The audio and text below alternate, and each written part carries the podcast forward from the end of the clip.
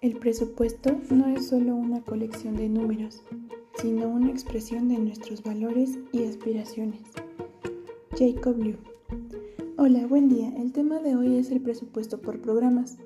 Se puede decir que el presupuesto por programas son las cosas y medios que adquiere el gobierno para el cumplimiento de sus funciones.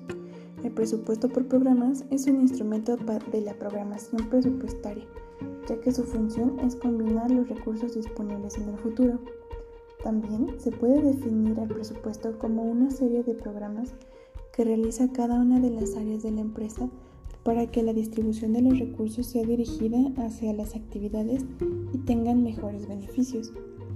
Las características son que incluye una programación detallada, requiere de un proyecto y está contenido en un plan, así como que el, el periodo presupuestario normalmente tiene una duración anual.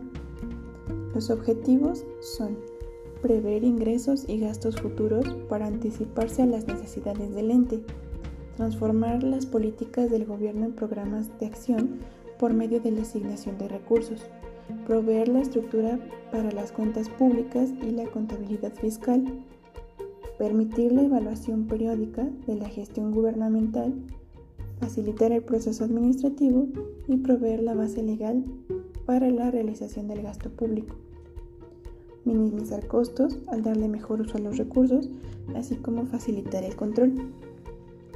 Algunos de los principales elementos de un presupuesto por programa son los objetivos del gasto, los programas, los indicadores, seguimiento del control y evaluación de los resultados de la gestión.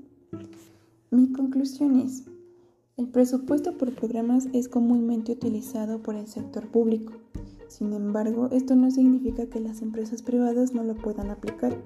Por supuesto se puede, ya que cada empresa puede tener diferentes necesidades y este presupuesto ayudaría a los programas que están encaminados a un beneficio diferente al de obtener ingresos. Muchas gracias por su atención, que tengan un excelente día.